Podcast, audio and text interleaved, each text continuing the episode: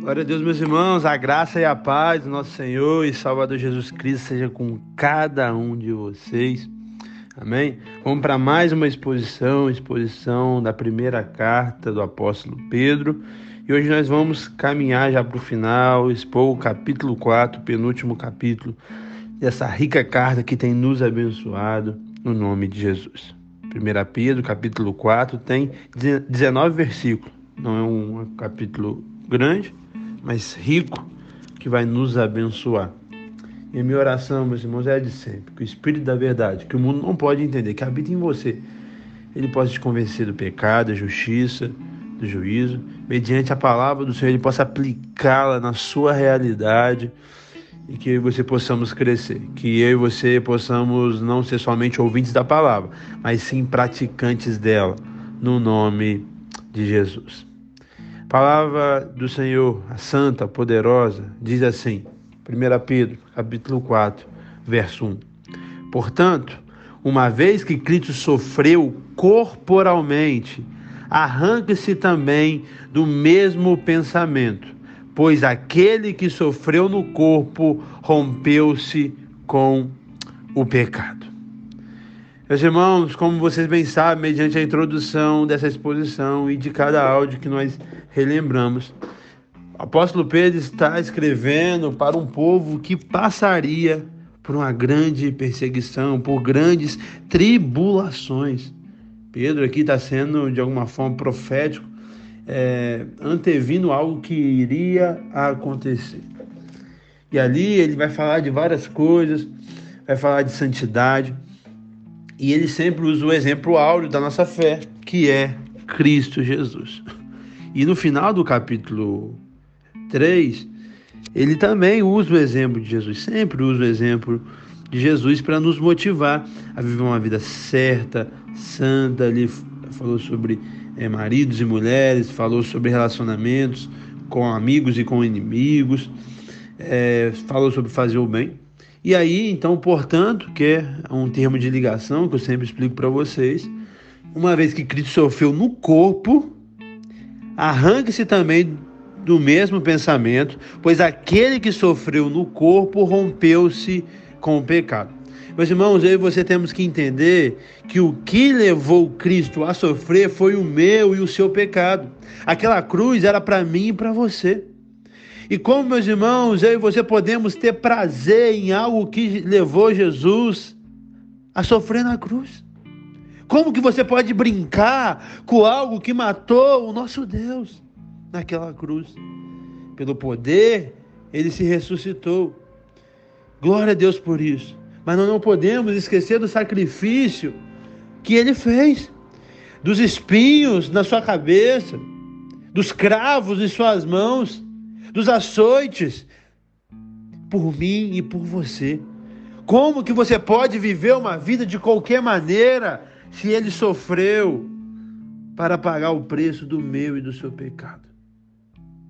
Que Deus tenha misericórdia na nossa vida. Eu e você, nós temos que vencer o pecado e não viver de qualquer maneira. Por isso o verso 2 continua dizendo e diz: Para que no tempo que lhe resta, não vivamos mais para satisfazer os maus desejos humanos, mas sim para fazer a vontade de Deus. Meus irmãos, eu e você, nós temos que entender isso. Os prazeres do mundo não compensam. É melhor fazer a vontade de Deus. É melhor ficar na presença do Senhor. Os prazeres são passageiros. Os prazeres são perecíveis. Uma hora a casa vai cair, bonitão. Então fique firme e faça a vontade de Deus. Faça o que Deus tem para sua vida, o que é santo, o que é agradável. E não o que é fácil. Algo que eu sempre tenho falado. Não vá para o caminho mais fácil, vá para o caminho mais bíblico. As pessoas estão negociando a palavra do Senhor porque é mais fácil para elas. Nós não podemos, nós temos que ir para o caminho mais bíblico, mais santo, mais fiel à santa palavra do Senhor. Independente se você concorda ou não, independente se vai ferir você ou não, você tem que fazer o que é bíblico, o que é santo. Cuidado. com essa satisfação dos seus desejos. Cuidado de segregar a palavra do Senhor, escolher, ah, não, isso daqui eu quero, isso daqui eu não quero. Cuidado. Escolha fazer sempre a vontade do Senhor, doa ou não. Verso 3. No passado de vocês, no passado, vocês já gastaram tempo suficiente fazendo o que agrada aos pagões. Naquele tempo, vocês viviam na, em libertinagem, em sexualidade, em bebedice, em orgias, em farras e na idolatria repugnante. Meus irmãos, eu e você temos que entender que no passado a gente vivia dessa maneira, satisfazendo a nossa carne. Então, o que, que nossa carne queria, nós fazíamos. Por isso nós éramos libertinos, nós éramos sexuais, nós éramos bêbados, nós éramos praticávamos orgias, farras, idolatrias antes de Cristo. Mas em Cristo, meus irmãos, isso tem que mudar. Por isso é inconcebível alguém estar em Cristo e ter essas atitudes. Viver uma vida libertina, você que é solteiro. A santidade não é só para casado. Ou melhor, a santidade não é só para solteiro, a santidade é, também é para casado. Então, seja solteiro ou casado, nós temos que viver de maneira santa bíblica. Como então em relação ao pastor, a Bíblia vai nos ensinar. Tem coisas que são só para o casamento. E é isso, não existe meio termo, não existe choro nem vela, não existe desculpas. Viva a vida santa. Nós não podemos nos embriagar, meus irmãos. É algo bíblico, claro. Nós não podemos viver em orgias, farras, em idolatria, se tem algo que nós caímos. Então, que Deus tenha misericórdia na nossa vida e possamos deixar o velho homem e viver uma maneira santa, uma maneira nova. Verso 4: Eles achavam estranho que vocês não se lancem com eles no mesma torrente de moralidade, por isso os insultam. O que, que Pedro está falando? Que os incrédulos, que os pagãos, eles acham é, estranho quando eu e você não somos é, libertinos, nós não somos bêbados, nós não participamos de farra, de idolatria. Eles acham que a gente é estranho. E é isso, meus irmãos. Esse é, é o diagnóstico de quem vive uma vida santa. Quando você chega numa rodinha e as pessoas sabem que você não tolera ficar falando mal do outro, a pessoa vai falar: ah, o crente chegou, ah, o santo chegou. Ah, glória a Deus, meus irmãos. E é isso. Não tem que ouvir, eh, não tem que existir maledicência perto da gente mesmo, não, porque a gente vai nos posicionar. Então o nosso testemunho ele vai produzir estranheza mesmo nos ímpios. E glória a Deus por isso, para a glória de Deus e não para nós. Então eles vão ficar insultados, deixa eles ficar insultados, mas não negocie a santa e poderosa palavra do Senhor. Fica firme. Jovem, adolescente que está me ouvindo, não negocie a palavra do Senhor para ser aceito em nenhum grupo. Você já é amado pelo Senhor, você já tem uma comunidade de fé, uma família que te ama. Ah, não, pastor, tenho... você não tem nada, você tem que ser santo. Você tem que viver de maneira bíblica. Verso 5: Contudo, eles terão que prestar contas, aquele que está pronto para julgar vivos e mortos. Então, meus irmãos, os ímpios que zombam a nós, eles vão prestar conta pelas atitudes erradas deles. E se nós fazer o que eles estamos faz... está fazendo, nós também vamos prestar conta. Então nós temos que tomar cuidado e refletir sobre as nossas atitudes.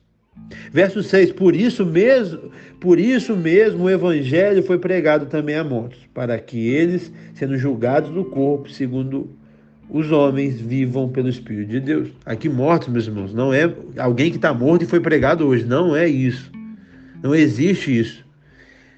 Veio a morte, já veio um juízo, não existe purgatório. Aqui Pedro está falando, né, no seu tempo presente, de pessoas que hoje quando Pedro escreveu, estavam mortos, mas o evangelho tinha sido pregado para eles anteriormente, quando é claro que eles estavam vivos. E eles seriam julgados mediante é, os seus atos. Verso 7. O fim de todas as coisas está próximo. Pedro já dá uma realidade que era presente para eles e também é para nós, meus irmãos. Não é porque Cristo não voltou e dois mil anos depois que a gente tem que desanimar. Não, nós temos que crer. Ele vai voltar. Ainda na continuação do verso 7. Portanto, sejam criteriosos e sejam alertas e dediquem-se à oração. Então, meus irmãos, a volta de Cristo tem que nos levar a fazer a coisa certa. Tem que nos levar a ser criterioso no que nós falamos, pensamos, andamos. Nós temos que nos levar a ser alerta porque Cristo vai voltar como ladrão, gente tem que estar preparado. Você não tem que saber, ah, não, pastor, quando Cristo vai voltar para me preparar? Não, você tem que viver uma vida preparada. Independente se ele vai voltar hoje ou daqui a mil anos. Você e eu, nós temos que estar preparados. E qual que é o meio de preparar uma, uma vida de oração? Então, alguém que crer na vida de, na vinda de Jesus vai orar. Vai se consagrar. Alguém que espera Jesus vai fazer isso. Então eu e você nós temos que viver uma vida santa, porque ele vai voltar. E aí que tá. Talvez ele vai voltar para todo mundo ou só para você mediante sua morte física. Por isso você não tem que negociar, você tem que viver de maneira certa. Verso 8: Sobretudo, ame-se sinceramente uns aos outros, porque o amor perdoa muitíssimos pecados. Que lindo, né, meus irmãos? Eu sempre é, acho lindo quando Pedro fala isso, porque a gente crê na transformação que o Evangelho faz. Pedro, alguém que não amava ninguém, matava as pessoas, cortava a orelha dos outros, agora fala toda hora de amor, de perdão. Então, que eu e você possamos viver isso, que é a base da nossa fé: o amor, o perdão, amor sincero uns aos outros. Verso 9: Sejam mutuamente hospitaleiros sem reclamação. Olha que coisa interessante, meus irmãos nós temos que ser solidários. Nessa época presente, já existia de alguma forma algumas perseguições. E pela perseguições, talvez uma, alguém fugia de uma cidade e ia para outra. Então, o convite de Pedro e da Bíblia, Paulo, Atos, vários relatos nos faz isso. Lá em Êxodo, a Bíblia toda nos convida a ser hospitaleiro. Era receber essas pessoas que estavam passando por necessidade. Mas sem reclamação. Nós de vez em quando fazemos coisa certa, mas da forma errada, que é reclamando. Não existe isso. Então eu e você temos que fazer a coisa certa, mas sem reclamar, meus irmãos. Faz a coisa certa, mas não reclama no nome de Jesus. E a gente tem que refletir sobre essa hospitalidade que tem se perdido hoje em dia. Nós não somos mais hospitaleiros. Nem para alguém tomar um café na nossa casa, nem para almoçar na nossa casa. Quanto mais para dormir. E a gente está pecando. A gente tem que refletir sobre esses pecados. Por quê? A gente só pensa no pecado lá máximo. Ah, o adultério, ah, isso, ah, o roubo. É pecado, é errado, show de bola, tem que deixar. Mas isso também é. Quando você deixa de cumprir uma ordem, é um pecado. Então, quando talvez você deixe de ajudar alguém abrindo sua casa, que você pode ajudar, aqui não é manutenção para pessoa que não quer trabalhar. Paulo é enfático, quem não quer trabalhar não coma. Estou falando para você abrigar alguém na sua casa e a pessoa ficar aí três anos. Não, isso é errado também. Mas três dias talvez, dois dias talvez, um dia talvez, algumas horas talvez. Então a gente tem que refletir sobre isso. Verso 10. Cada um exerce o dom que recebeu para servir os outros, administrando fielmente a graça de Deus em sua súplica, em sua múltiplas formas. Meus irmãos, o exercício do dom é algo encontrado em todas as Sagradas Escrituras e cuidado você que tem enterrado seus dons. A Bíblia é enfática. E esse cuidado não é sobre salvação. Não, salvação é pela graça. Mas é sobre o mesmo, uma exortação do Senhor.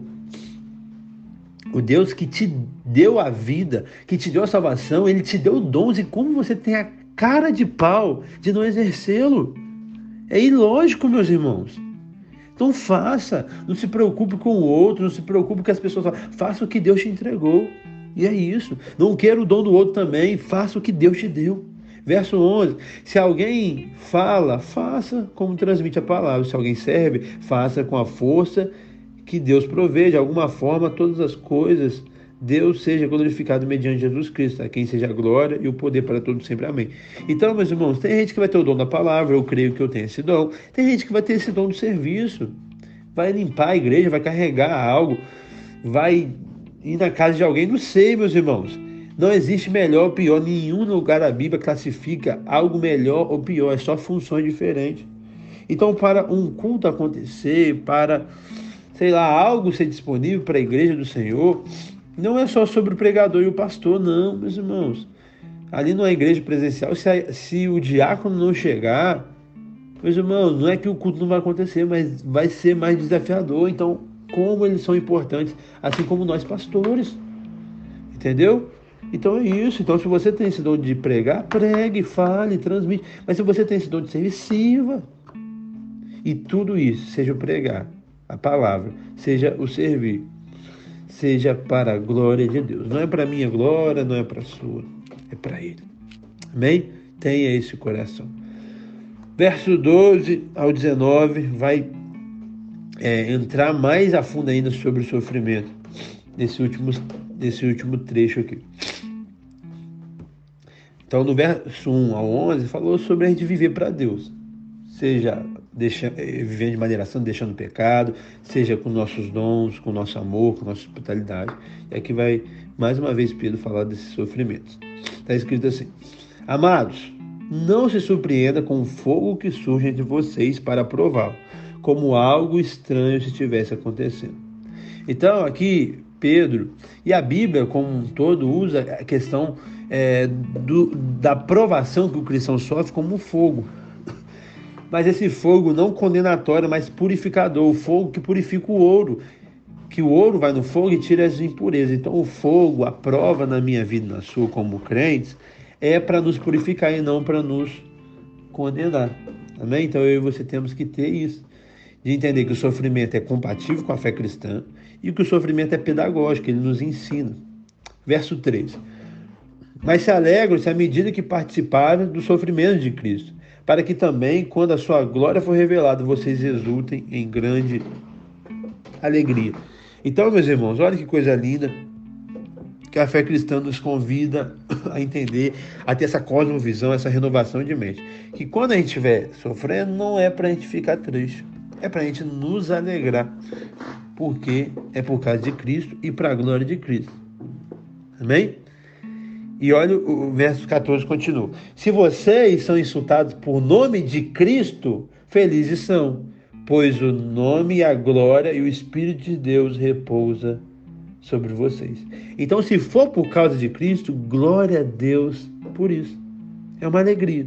Mas aí que está que eu quero enfatizar o verso 15. Olha, olha o que está escrito, meus irmãos. Vamos ter responsabilidade também para a gente não espiritualizar o que não é espiritual, é carnal. Verso 15: Se alguém de vocês sofre, que não seja como assassino, ladrão, criminoso ou que se morte em negócios alheios. Então é isso. O sofrimento tem que ser por causa de Cristo. Por que eu falo isso, meus irmãos? Porque tem gente que fala assim: nossa, pastor, estou sendo perseguido. O que está acontecendo, meu irmão? Não, o dono da casa que eu aluguei é, aluguei a casa, o inquilino dele, ele tá me perseguindo. Mas por quê? Ah, porque eu não consegui pagar o aluguel. Tem nada a ver de, com Cristo, tem a ver com essa cara de pau, que você é um caloteiro.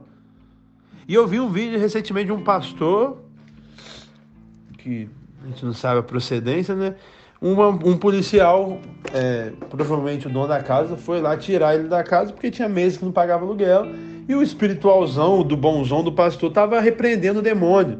O demônio que estava no, no, no policial que estava tirando ele, porque ele não pagava o aluguel. Meus irmãos, era o demônio mesmo ou o demônio não estava no pastor que não pagava o aluguel? Então é isso que eu, eu e você temos que entender. Tem perseguições que é porque você é ignorante, que você não sabe conversar com as pessoas, porque você não é honesto, não paga os seus, é, os seus compromissos. É por erros seus. Então não bota a culpa em Cristo, não. Amém? Show de bola. Agora, se você está de maneira honesta, certa, santa, em Cristo, e aí está sendo perseguido, aí sim você tem que se alegrar. Aí sim você tem que descansar porque é sobre Cristo. Mas quando você está fazendo coisa errada, não, você tem que se consertar e se arrepender, porque você está dando um mau testemunho. Verso 16: Contudo, se sofre como cristão, não se envergonhe, mas glorifique a Deus por meio desse nome. Então é isso. Se você está sofrendo como cristão, se alegre nisso. Amém? Então nós temos que descansar. Nós temos que confiar. O pecado, o sofrimento por causa do pecado é uma vergonha. Você está desonrando o nome de Deus. Cuidado mas o sofrimento por causa do Evangelho, por causa de Cristo, é uma honra. Nós temos que entender esse paralelo. Verso 17: Pois chegou a hora de começar o julgamento pela casa de Deus. E se primeiro conosco, qual será o fim dos que não obedecem o Evangelho? Se o justo, se ao justo é, fácil, é difícil ser salvo, que será do ímpio e pecador? No verso 18 aqui, ele usa é, Provérbios 11, 31. E aqui ele fala algo interessante, que o juízo começa pela casa de Deus. Mas aí que tá. O juízo da casa de Deus não é um juízo condenatório. Não, nós não vamos ser condenados. Nós seremos salvos, já somos salvos porque estamos em Cristo Jesus. Mas nós sofreremos julgamentos para nos edificação, para o nosso fortalecimento, julgamentos nos nossos atos, não para condenação, e sim para galardão. Então entenda isso. Os ímpios serão julgados e condenados, porque eles não têm o advogado que nós temos. 19, último verso dessa exposição de hoje. Por isso mesmo, aqueles que sofrem de acordo com a vontade de Deus devem confiar sua vida ao fiel Criador e praticar o bem. Confie em Deus, meus irmãos, mesmo no sofrimento que você está passando. Confie nele. Esse é o meu clamor do apóstolo Pedro e meu aqui replicando. Se você está fazendo coisa certa, santa, confie em Deus. Não abandone, não negocie. Confie no nosso fiel Criador. Pratique o bem, mesmo que todo mundo pratique o mal. Tenha esse coração. Ame as pessoas, honre as pessoas, faça o certo. No nome de Jesus. Que Deus te abençoe, meu irmão. Essa exposição possa ter te abençoado, te fortalecido. No nome de Jesus. Tchau, tchau.